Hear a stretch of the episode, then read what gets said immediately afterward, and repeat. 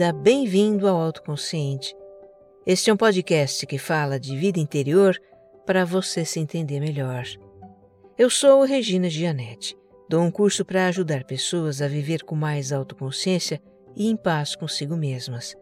E aqui no podcast, eu sou uma repórter da alma, compartilhando os meus aprendizados. A minha intenção é que ao terminar um episódio, você se sinta melhor do que quando começou. O Autoconsciente é um podcast serial. Escuta desde o início. Aqui tem uma jornada de autoconhecimento para você. Eu te convido a se tornar membro do meu canal no YouTube. Com uma assinatura bem pequenininha, você me apoia a sustentar esse projeto e tem acesso aos conteúdos que eu faço só para assinantes. Dá um pulinho lá. Tem um link na descrição deste episódio. E se você gostar do que vai ouvir aqui, compartilha nos seus grupos de mensagens e redes sociais. O que faz bem para você pode fazer para muito mais gente. Episódio 149 Quais são as nossas prioridades?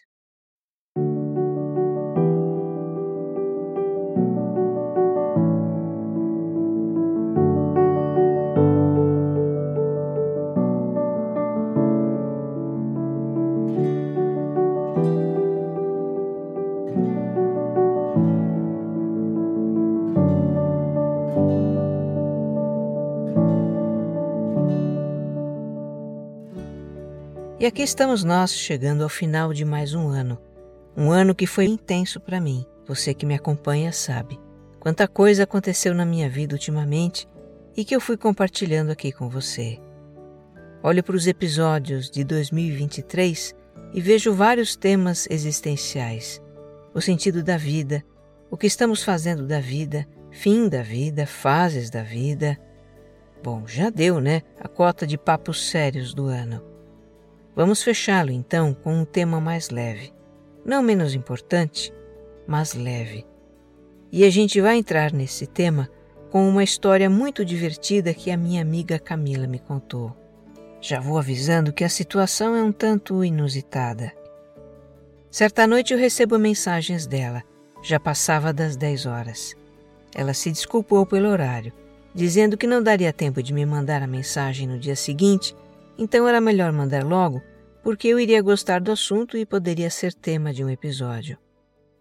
Então, no áudio, ela me conta que um pouco antes estava tomando banho, quando percebeu uma sensação intestinal, que ela descreveu como vontadinha de fazer o número dois. E diante desse clamor da natureza, ela começou a fazer todo um planejamento mental para decidir em que momento encaixar o número 2 nos seus horários. Com a devida autorização dela, eu reproduzo aqui o que se passou na intimidade dos seus pensamentos. Eu estou com vontade, mas não é tanta vontade assim. E agora? Ah, agora não dá tempo. Eu tenho que acabar de tomar banho, eu tenho que pôr filho para dormir, ver as ofertas da Black Friday, tem que passar o creme de celulite, creme anti-rugas, o creme anti-espinhas. Hum, será que eu tenho um supositório aqui só para resolver já esse problema? Não que precise de supositório, mas também eu poderia ir ao banheiro amanhã. Ah, mas não dá tempo. Eu tenho que acordar e sair correndo para ir para a academia. Essa semana eu quase que não fui. Aí eu volto, tomo café, nananã. Se bem que se eu usar o supositório agora. Não, eu também posso ir ao banheiro mais tarde vou estar com mais vontade. Aí, se amanhã eu estiver com preguiça de levantar cedo, eu tomo um energético antes da academia, aí eu faço rapidinho os exercícios, eu volto correndo. Hum, mas se eu for na academia amanhã cedo, eu não vou ter tempo de responder as mensagens do WhatsApp. É, melhor eu responder agora à noite. Enquanto eu espero a vontade de ir ao banheiro, eu já respondo as mensagens. Fala se não é uma figura essa minha amiga Camila. Quando ela se deu conta de toda essa elaboração para decidir em que momento encaixar o número dois na sua vida, aí ela pensou: não, peraí, para tudo. O que, que eu estou fazendo? Então ficou se questionando sobre a ânsia de querer antecipar coisas por achar que não vai dar tempo de fazê-las, e sendo assim é melhor fazer logo para se livrar delas. Deu para entender? É uma coisa assim: Eu vou ter que fazer tal coisa. Então, melhor fazer logo, senão não dá tempo de fazer depois. O problema é que se a gente entra na pira de ficar antecipando tudo, tudo se torna urgente. A Camila acabou chegando à conclusão de que é preciso diferenciar o que é urgente daquilo que é só ansiedade de se livrar das coisas. Eu achei bastante pertinente essa questão. Estamos fazendo tantas coisas, ou querendo fazer tantas coisas, que de repente já não distinguimos, sabe? O que é urgente, o que é importante, o que é prioridade, o que é ansiedade de fazer. Fica tudo embolado.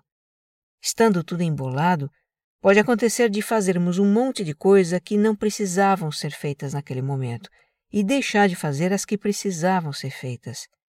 E aí nos embolamos ainda mais. Vamos conversar sobre isso. Sobre quais são as nossas prioridades, como definimos o que é importante e o que não é importante fazer, e qual é o melhor momento para as coisas. Se a gente puder ter mais clareza sobre essas questões, não vamos precisar ficar antecipando os nossos afazeres para nos livrar deles. E talvez a gente se sinta um pouco mais de domínio da nossa agenda.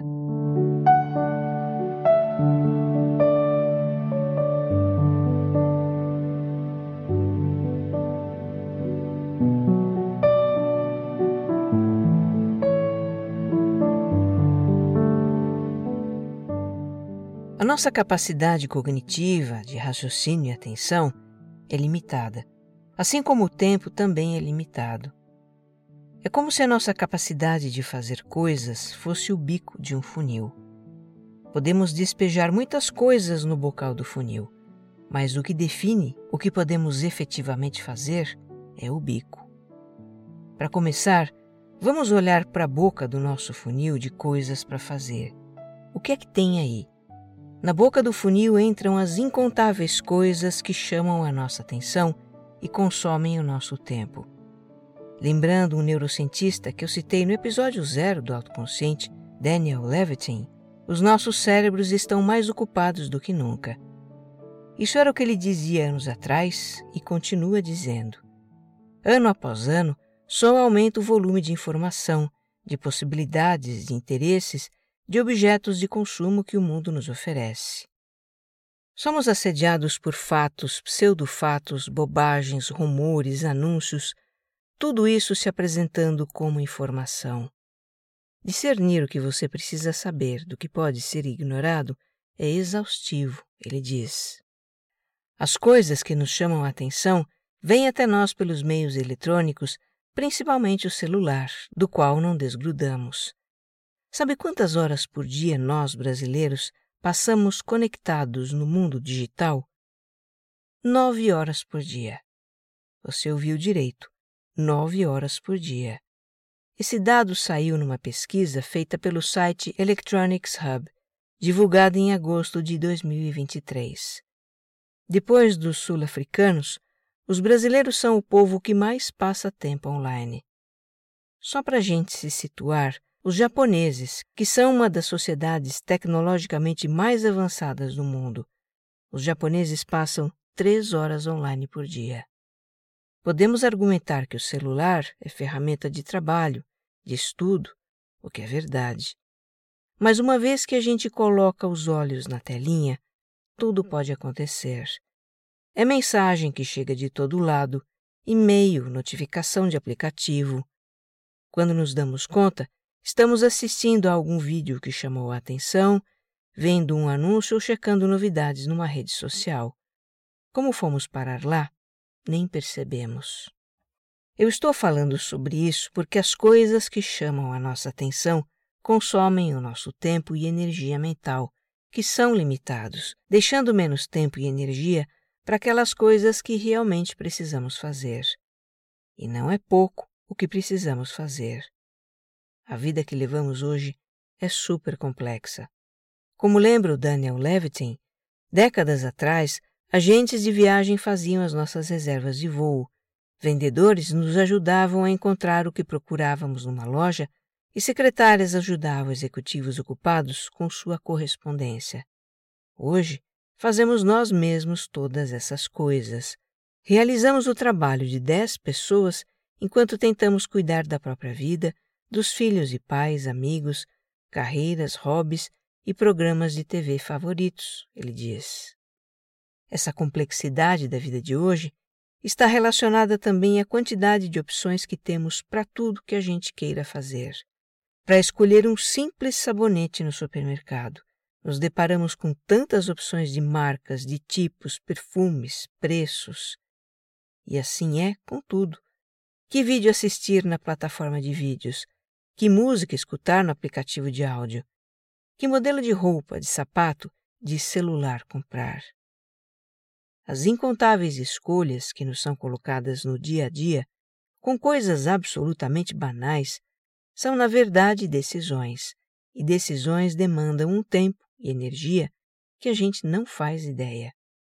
Em seu livro A Mente Organizada, o Daniel Levitin afirma que lidar com tantas decisões triviais na vida cotidiana pode criar uma fadiga neuronal que não deixa nenhuma energia de sobra para as decisões importantes.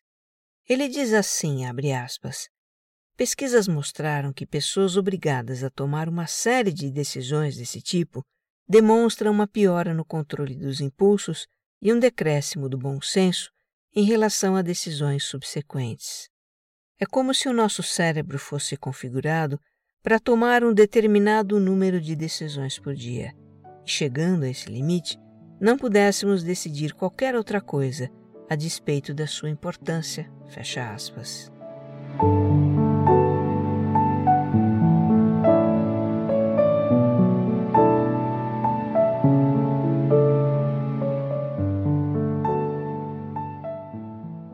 Bastasse a nossa vida ser incrivelmente complexa e nos ocuparmos com mais coisas do que as gerações anteriores se ocupavam, a mentalidade do nosso tempo nos empurra a estar sempre buscando mais e mais para fazer, que é para a gente cumprir a autoexigência de dar certo na vida. Nós falamos sobre isso no episódio 125, quando não estamos dando conta. Até as décadas de 70, 80 do século passado, as pessoas faziam longas carreiras profissionais em uma empresa. Os negócios familiares muitas vezes passavam de geração em geração. As mudanças eram mais lentas, o mundo mais estável, mais sólido. Hoje a realidade que a gente vive é completamente diferente. Tudo muda muito rápido, existe muita competição no mundo do trabalho e dos negócios. Precisamos nos atualizar, nos reinventar estamos sempre correndo atrás de alguma coisa. Hoje também temos muito mais liberdade do que gerações anteriores liberdade de escolher como levar a vida. No passado, as figuras de autoridade, pais, professores, chefes, nos apontavam caminhos para seguir. Hoje, nós escolhemos, nós decidimos o que queremos ser e fazer, e somos os únicos responsáveis pelo sucesso ou fracasso das nossas escolhas. Se é assim, precisamos nos aperfeiçoar continuamente para sermos mais capazes, mais eficientes, mais produtivos. Esse modelo de melhoria contínua, de eficiência, de produtividade, é o que queremos com relação às máquinas, às linhas de produção. Então, de certa forma, passamos a nos ver como máquinas que sempre podem fazer um pouco mais. É só fazer mais rápido, aproveitar bem o tempo, dormir menos, talvez. E se o nosso desempenho não está à altura de tudo o que queremos fazer, recorremos ao uso de algum medicamento para fazer o nosso corpo funcionar como a gente precisa que ele funcione. Veja onde chegamos. Esse foi outro ponto que a minha amiga Camila questionou. Ela me contou que na sua arquitetura, para encaixar o número 2 na agenda, Teve um cenário em que ela considerou que seria bom que não demorasse muito para adormecer, que era para descansar o suficiente e acordar cedo na manhã seguinte. Eu pensei, nossa, eu preciso dormir rápido. O que eu tenho aqui para tomar e dormir? Não é que eu estivesse com algum problema para dormir, é que eu queria antecipar o sono para antecipar a hora de acordar. De repente usamos métodos desnecessários para antecipar as coisas remédio para dormir, energético para acordar, supositório para ir ao banheiro, diz ela.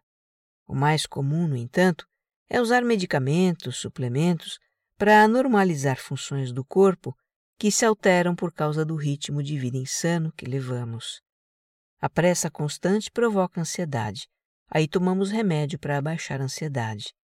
A mente acelerada atrapalha o sono, tomamos remédio para o sono. Ficamos acordados até tarde para fazer mais coisas, aí dormimos pouco, acordamos cansados e tomamos energético para aguentar o dia. E assim vai. É uma doideira, não é? Bem, eu trouxe aqui esses questionamentos que é para a gente refletir sobre o tanto de coisas que estamos colocando no nosso funil de coisas para fazer. Talvez possamos deixar algumas delas de lado. Quanto menos coisas tivermos na boca do funil, mais simples é distinguir o que é prioridade, o que é importante, o que é urgente.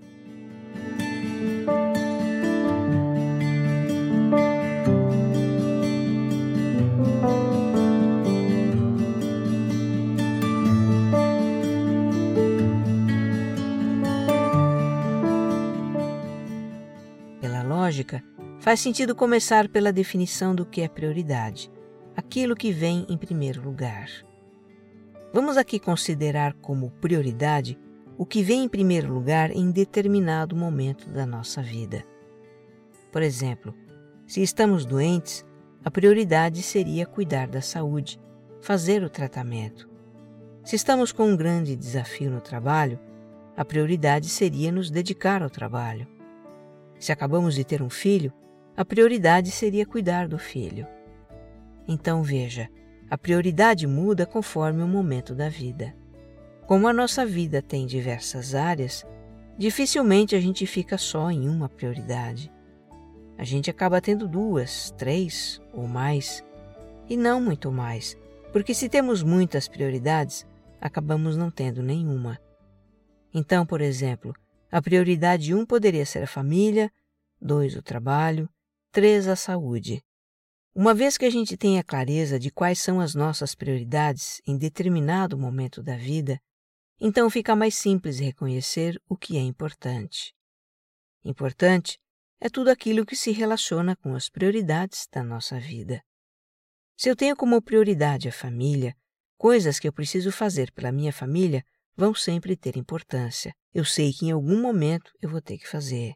Em que momento? Isso vai depender das outras coisas importantes que eu tenho que fazer, as coisas relacionadas às outras prioridades, o trabalho, a saúde, seja o que for. A questão que surge agora é: se eu tenho várias coisas importantes para fazer, eu preciso definir uma agenda, botar uma sequência nessas coisas. E aqui entra o conceito de urgente. Urgente é aquilo que precisa ser feito logo. O quão logo até pode variar.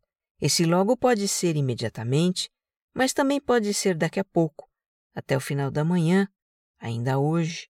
Isso vai depender do que é, do que está envolvido, das pessoas envolvidas. Tendo esses conceitos em mente, a gente poderia classificar as coisas que temos que fazer e as que aparecem para a gente fazer em quatro categorias. Eu vou aqui usar a classificação da matriz de Eisenhower, que foi um general e presidente americano que, segundo consta, usava esse método para administrar a agenda dele. Categoria 1 Importante e urgente. Com essas coisas, a gente não pode bobear. Precisa fazer logo. Categoria 2 Importante, mas não urgente. Essas a gente pode programar para o momento mais oportuno, porque não são urgentes. É recomendável agendar essas tarefas para a gente não esquecer de fazer, porque afinal são importantes.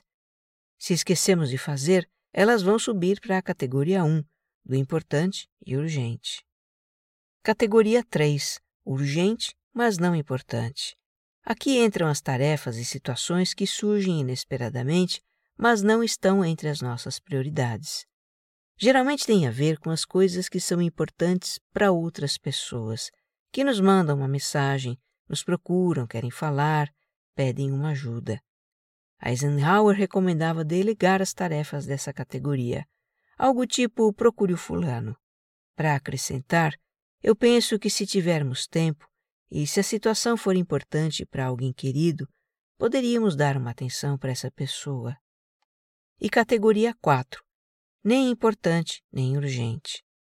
Se não é importante, se não está entre as nossas prioridades e também não tem urgência alguma, nós podemos ignorar essas coisas como propunha Eisenhower.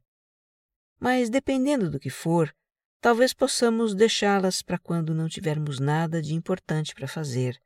É o caso daquela navegada básica na internet, nas redes sociais, checar as mensagens não lidas no celular, rolar uns videozinhos curtos para nos divertir um pouco. Isso também faz parte. Se a gente se basear nesses critérios simples, importante ou não importante, urgente ou não urgente, dá para organizar razoavelmente as nossas atividades ao longo do dia. Penso eu que isso é mais efetivo do que antecipar tarefas para nos livrarmos delas. Numa dessas, atividades não urgentes se tornam urgentes e podem tomar lugar das que são importantes. Aí as importantes que não foram feitas também se tornam urgentes. Enfim, quando vamos ver, tudo é urgente. Até o número 2.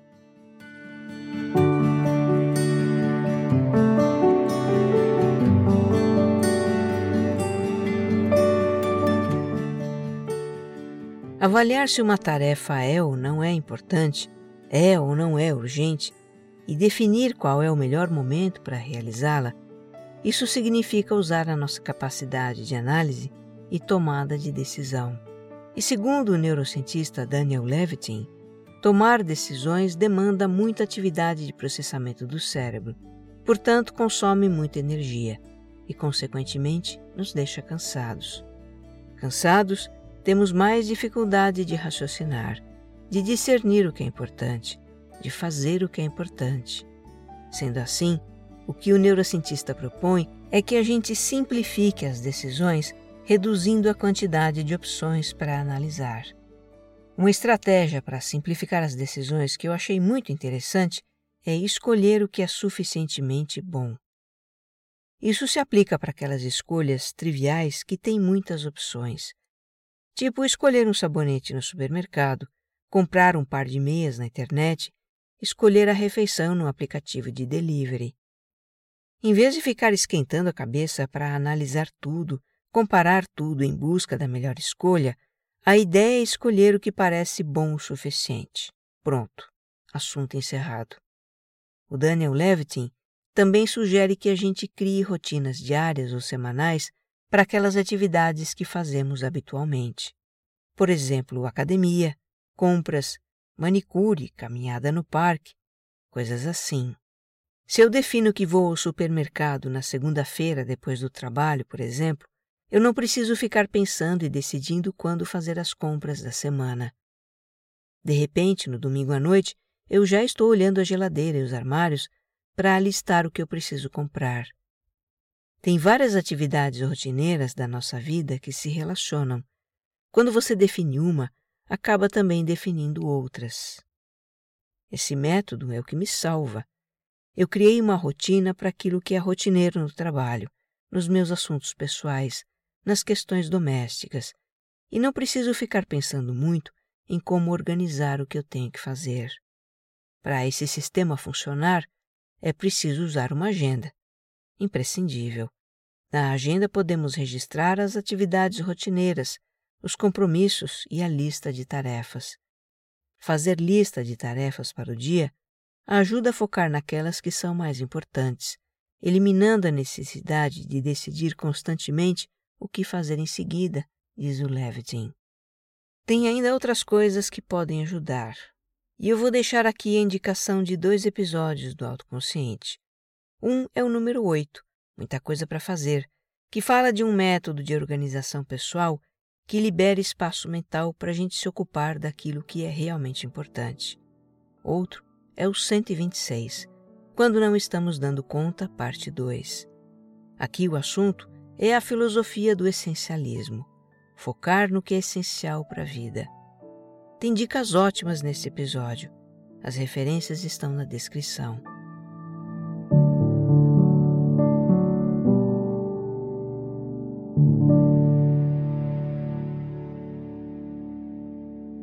Eu acredito que essa conversa sobre as prioridades da nossa vida é muito oportuna para esta época de fim de ano, que é quando estreia este episódio. Espero que seja útil para você definir as suas prioridades para 2024, pensar no que realmente importa para você, quem sabe adotar estratégias para simplificar sua vida, abrindo espaço para você descansar mais, se cuidar mais, estar mais com quem ama. E por falar em 2024, aproveito para deixar alguns avisos. Este episódio número 149 é o último do ano em 20 de janeiro, vou lançar o episódio Trilha Sonora 2, com as músicas mais recentes do Autoconsciente. Tem ouvintes que estão me pedindo. Volto com os episódios normais em 17 de fevereiro. Depois da minha crise no começo de 2023, eu entendi que preciso fazer um recesso anual para descansar, fazer um planejamento do ano, me reciclar. E assim farei. Já no meu canal no YouTube, continuam saindo os vídeos da série Coisas da Vida, em que eu respondo um questionamento de ouvinte. Se você não conhece o meu canal no YouTube, vai lá, me faz uma visita, se inscreva. Seus acessos ao canal geram uma receita que me ajuda a manter o autoconsciente. E para encerrar, eu leio para você um poema de Ano Novo de Mário Quintana.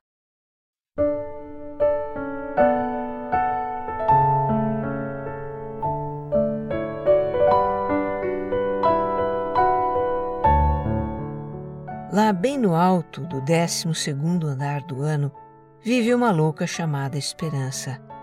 Ela pensa que quando todas as sirenes, todas as buzinas, todos os recorrecos tocarem, atira-se. E ó, oh, delicioso voo! Ela será encontrada miraculosamente incólume na calçada, outra vez criança.